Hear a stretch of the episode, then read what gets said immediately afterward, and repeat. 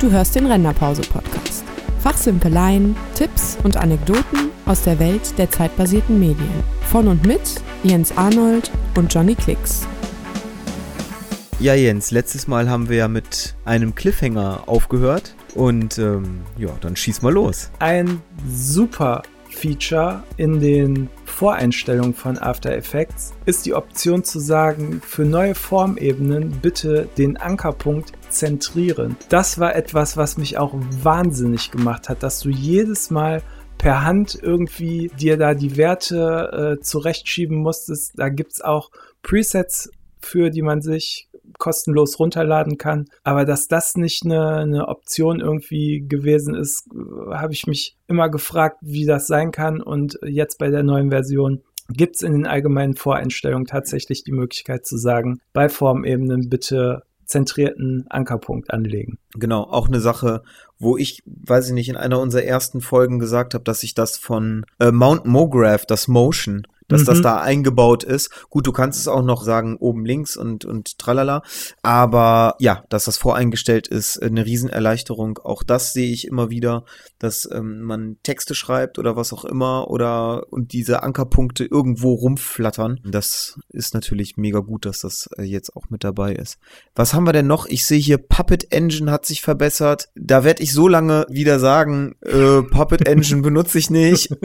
Genauso wie den Character Animator benutze ich nicht. Mit dem Scheiß brauchst du mir nicht kommen. bis ich dann merke, oh. Kann man ja doch was äh, mitmachen, ne? Bis ich dann merke, der Character Animator, ohne den würde unsere YouTube-Sendung gar nicht laufen.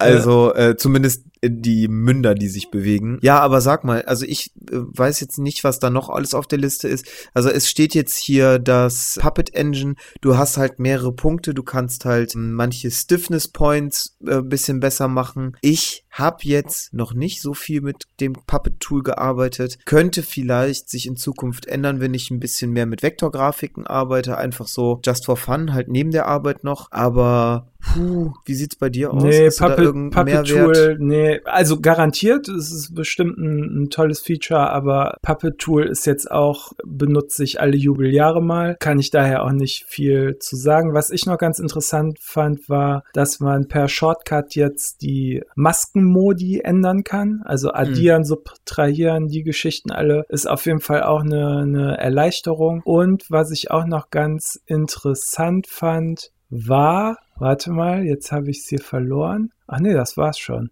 Ja, ja, äh, so Sachen wie äh, Warnung bei fehlenden Schriften kann man deaktivieren, dann irgendwie, äh, wenn. Auch Schriften durchscrollen. Ja, das finde ich jetzt äh, ist nicht so der Hammer, aber gut. Ich habe noch gesehen, man kriegt jetzt nicht unendlich viele Fehlermeldungen, wenn irgendwie Footage fehlt. Mhm. Das war ja vorher dann irgendwie für jedes noch so kleine Teil, was dir da irgendwie gefehlt hat, weil der Pfad nicht mehr gestimmt hat, hast du eine Fehlermeldung gekriegt. Das wird jetzt wohl auch mit einer Fehlermeldung abgefrühstückt. Auch ganz nett. Was jetzt nicht so viel mit After Effects zu tun hat, sondern eher mit Premiere, was ich da äh, gesehen habe und wo ich mich dann direkt gefragt habe, warum bitte gibt sowas nicht in After Effects, ist so eine Splitscreen-Funktion. Ja. Wobei gab's, das gab's vorher tatsächlich noch nicht in Premiere, dass du diesen Slider hast und einfach über das Bild so wipen kannst. Ja, es gab so ein so ein Workaround gab's dafür, dass du so zwei Ebenen übereinander gemacht hast und dann mit so einem Schieberegler äh, dir das, das Bild so eingezogen hast. Ja, okay, ne? das also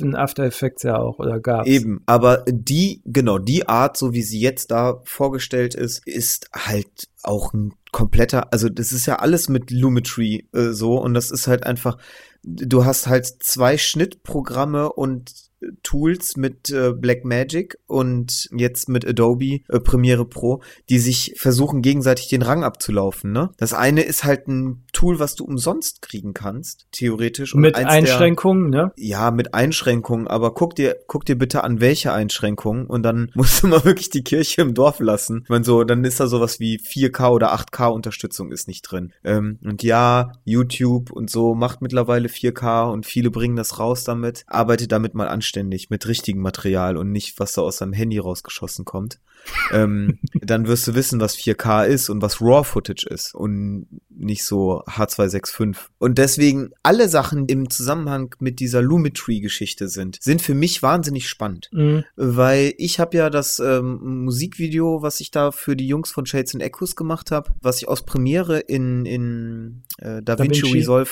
rüberschicken wollte, wo ja Speedrams drinne gewesen sind, wo Transitions gewesen sind, die ich vorher nie benutzt habe, aber in dem Video hat sich's halt sehr stark angeboten. Sind mittlerweile auch möglich. Habe jetzt auch ein, zwei Tutorials gesehen, wo das mit dieser DaVinci 14er Version wohl durchaus funktionieren kann. Aber so mal was Schnelles graden, wo du jetzt nicht diese Power Windows brauchst, und das geht mittlerweile auch ganz gut. Nicht so super, wie es äh, bei DaVinci ist. Es ist halt einfach ein Coloring-Programm, was dann äh, den Schritt zum Schnittprogramm gemacht hat. Aber das ist alles schon ziemlich geil, wenn das mit dem Wechsel, dass du da halt richtig Color matchen kannst. Das automatische Color Matching sehe ich kritisch. Also das ist selbst in der Präsentation auf der Adobe Creative Cloud YouTube-Channel Geschichte. Da waren die paar Clips in der Totale, die würde ich so nicht durchgehen lassen. Mhm. Also, und da sagen die, ja, ja, hier und drücken drauf, aber die da ist. Haben dich nicht überzeugt? Sagen wir mal so, dadurch, dass das alles non-destructive ist und nicht so eingebrannt wird, direkt in nur irgendeine Datei, die abgelegt wird in den Effekt, in den Effektpanels, sondern dass du den Lumetri dann quasi noch schieben kannst. Das ist eigentlich der größte Vorteil, weil mhm. du kannst diesen Match-Knopf drücken und sagen, ey, das ist ja, da kannst du mit anfangen, mhm. da kannst du mit arbeiten. Ich glaube, so und muss man das auch ganz oft sehen, dass das dann einfach dir den ersten Schritt irgendwie abnimmt, aber das jetzt auf gar keinen Fall die finale, das finale Grading ist, sondern dass du von da aus dann ins Feintuning irgendwie gehst. Genau, das muss man, davon muss man ausgehen als Kreativschaffender, so, aber es wird bei denen verkauft, als ob das genau so der Workflow wäre. Und viele denken das ja. Ne? Viele denken ja, dass äh, man sich mit den äh, schnellen Sachen auch ähm, zu schnellen Ergebnissen kommen kann. Und das ist, bei manchen Sachen ist das okay und bei manchen Sachen kann man das einfach machen. Aber wenn man professionelles und vor allen Dingen handwerklich gutes Material rausgeben möchte, dann macht man das nicht. Wir hatten ja auch schon mal generell über so Preset und Voreinstellungen gesprochen und waren uns da ja auch einig, dass man da definitiv nochmal Hand anlegen muss, weil das geübte Auge erkennt dann doch, dass man da einfach nur schnell aufs Knöpfchen gedrückt hat. Ja, absolut. Und wenn du einen Kunden hast, der auch ein bisschen Ahnung hat, dann wird er das auch schnell merken und dann bist du schnell in Erklärungsnot. Was ich allerdings schön finde. Also um das auch abzuschließen, Splitscreen in After Effects wäre auf jeden Fall nett. Bis jetzt nur in Premiere und die ganzen Lumetri und Color Correction Geschichten, die da jetzt auch aktualisiert wurden, sind auch definitiv einen Blick wert. Auch noch in diesem gesamten Paket halt mit drinne ist, sind halt Portierungen. Das macht Premiere Premiere in letzter Zeit ziemlich häufig. Da gab es halt Speedgrade, wurde dann irgendwann zu diesem Lumetri sozusagen und Sachen aus Audition wurden rübergeholt, was dann ja jetzt in dieses Autoducking sozusagen reingeflossen ist, was auch eine wahnsinnig gute Erleichterung ist, was man auch mal testen muss, ob es so klappt, wie es gesagt wird. Ja, der Character Animator, das ist wirklich echt, wie sich das Ding gewandelt hat bei mir in der Wahrnehmung, ist ähm, fantastisch. Du musst dir einfach mal, auch wenn du es noch nie richtig benutzt hast, Jens, du musst dir einfach mal angucken, was da theoretisch mit möglich ist, mittlerweile. Und dann musst du dir vorstellen, wie du das hättest machen müssen in After Effects. Mhm. Einfach, du musst dir das einfach mal angucken, weil das ist schon krass. Also echt, da habe ich am Anfang so krass drüber gelächelt. Äh, ja, du kannst den Kopf so hin und her bewegen und so den Mund auf und zu machen. Ja,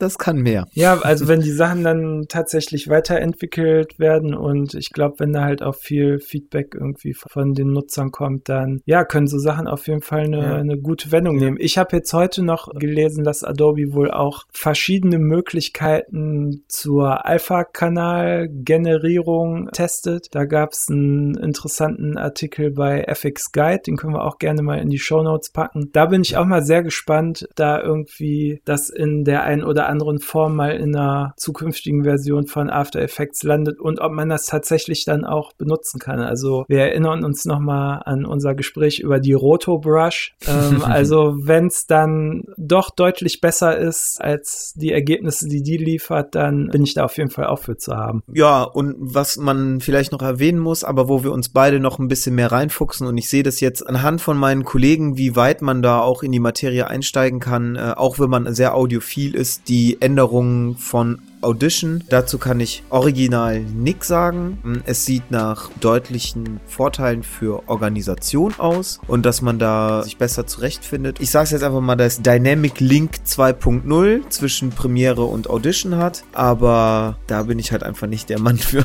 Noch nicht. und wenn du nichts mehr sagen möchtest, dann würde ich sagen, das war's. Machen wir einen Deckel drauf. Ja. Dann machen wir einen Deckel drauf und sagen Tschüss und bis zum nächsten Mal.